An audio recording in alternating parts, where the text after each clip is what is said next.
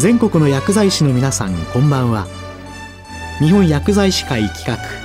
薬学の時間です。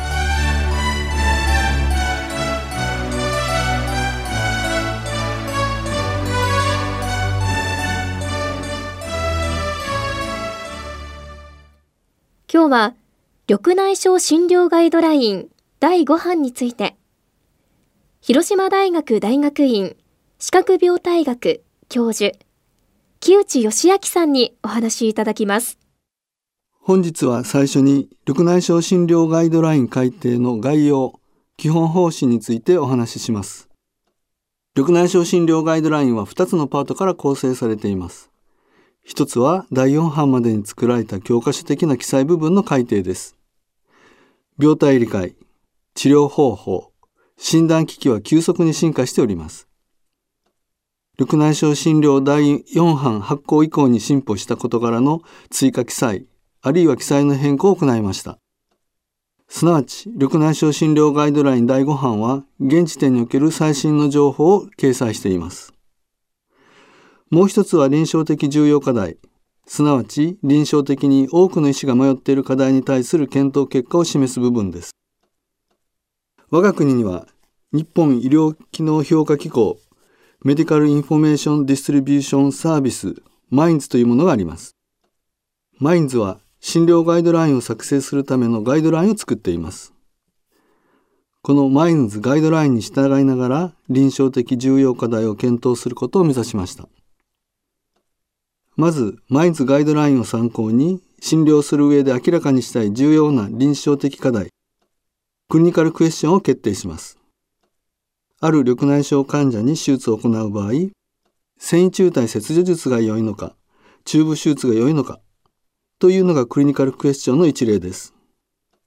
クリニカルクエスチョンごとに割り当てられた作成委員が関連する論文、創設、教科書を集めます。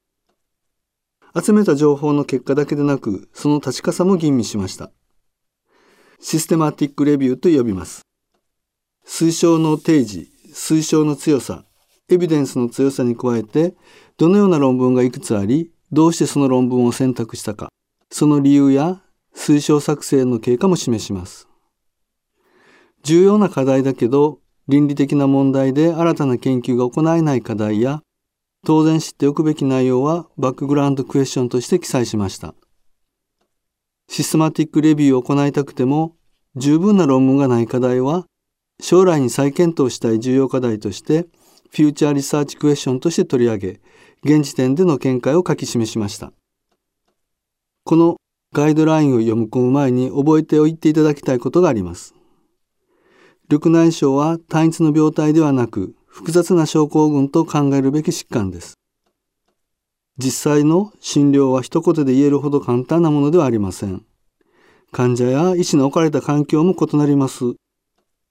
複数の診療オプションがあるのは当然であり、その中で目の前の患者さんにとって望ましい効果と望ましくない効果のバランスを知ることが大切です。状況に応じて最も良い医療行為は変わります。ガイドラインの記載が絶対的なマニュアルでないことをご理解ください。私の孫は2歳4ヶ月。第一次反抗期の真っ最中のイヤイヤ期です。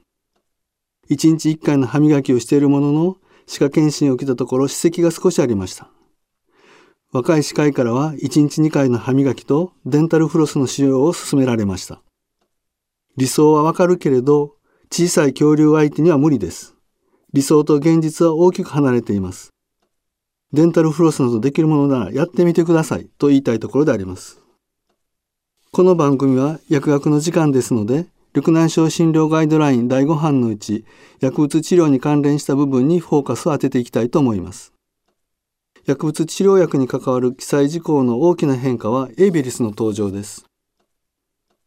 プロスタノイド EP2 受容体選択性作動薬エイビリスが2018年に上市されました。プロスタノイドとは外部からの刺激を受けてアラキドン酸から生成される生理活性物質のことです。プロスタノイドは生体の恒常性の維持に重要な働きをしています。プロスタン酸骨格を持つ物質をプロスタグランジンと呼びますが、エイビリスはプロスタン酸骨格を持っていないので、プロスタノイドと呼ばれます。その結果、緑内障診療ガイドライン第4版でプロストグランジン関連薬と記載されていた記述をプロスタノイド受容体関連薬と書き換え、それをプロスタノイド FP 受容体作動薬とプロスタノイド EP2 受容体作動薬の2つに分けて記載しました。薬物治療に関わる重要問題 BQ1 妊娠、出産、授乳時の POAG 薬物治療はどうするのか人胎児に対する安全性を確認する研究は今後行われることはないでしょう。バックグラウンドクエスチョンにしました。妊娠、出産、授乳時においては原則的に緑内障薬物治療の中止を推奨します。薬物剤を中止することで眼圧コントロールが悪化する場合には眼圧、残された視野の状況を見てレーザー治療や手術を考慮します。フューチャーリサーチクエスチョン FQ1 第一選択薬で効果が不十分な時はどうすればよいのか薬物治療に対する報告は多数ありますが、エビデンスレベルの高い論文は多くありませんでした。現在、第一選択薬として FP 受容体作動薬が世界で広く使われています。第一選択薬が FP 受容体作動薬だった場合、他の系統の眼圧加工へ変更しても、さらなる眼圧加工は得られません。FP 受容体作動薬に β 受容体遮断薬や炭酸脱水酵素阻害薬など他の系統の点眼薬を2剤目として追加しても1から 1.5mm 水銀中程度の追加効果しかありません。F9 抗議原発解放偶角緑内障の薬物治療中に手術を考えるタイミングは解放偶角緑内障において薬物治療を諦めて次の段階へと治療を強化するタイミングを議論します。F91 にあるように追加される点眼薬を増やしても追加の眼圧加工効果は少なく点眼薬が増えるほど副作用は増えアドヒアランスは下がります。目安として眼圧加工薬を3剤併用しても明らかに目標眼圧を達成できない時点が手術治療を検討するタイミングと記載されています。F93 眼圧加工以外の治療神経保護血流改善などは有効か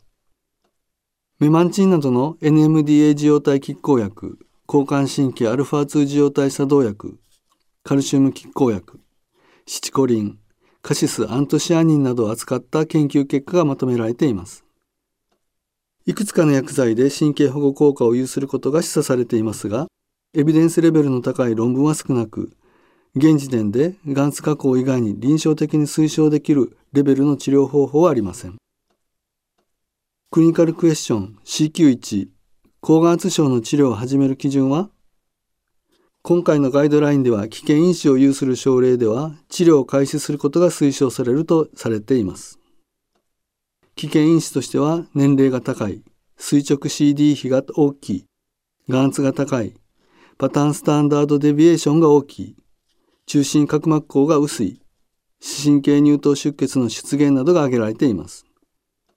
推奨の強さは、危険因子を有する症例では治療することを強く推奨する。エビデンスの強さは B、すなわち中ぐらいです。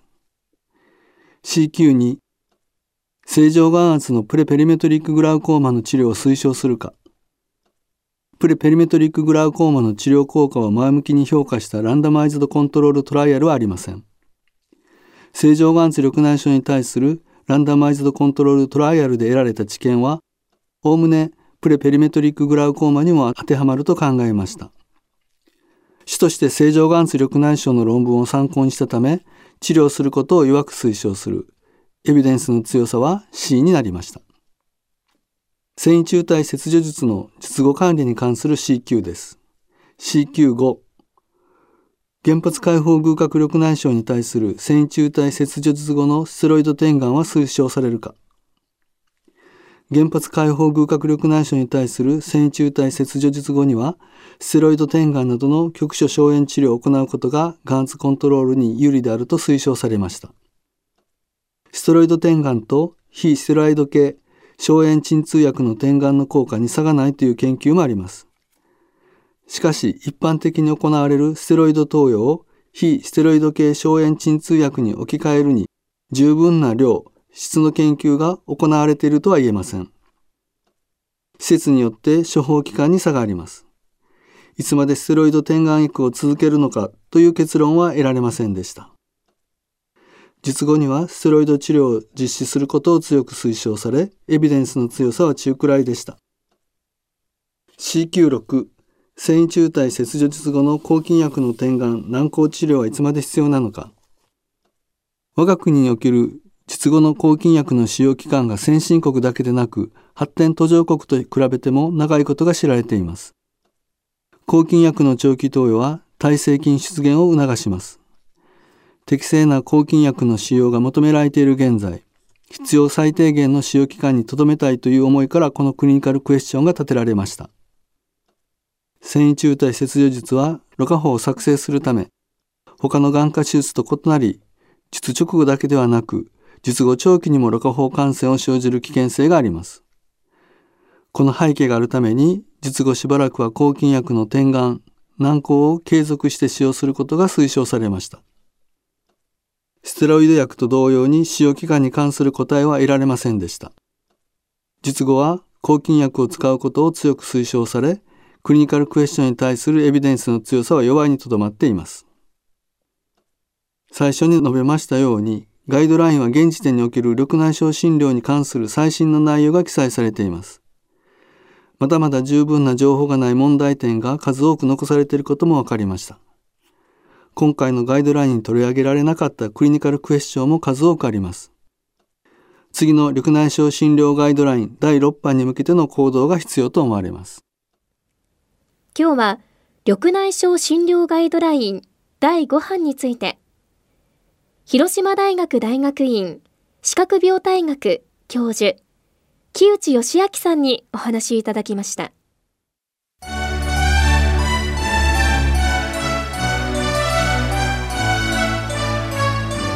日本薬剤師会企画薬学の時間を終わります。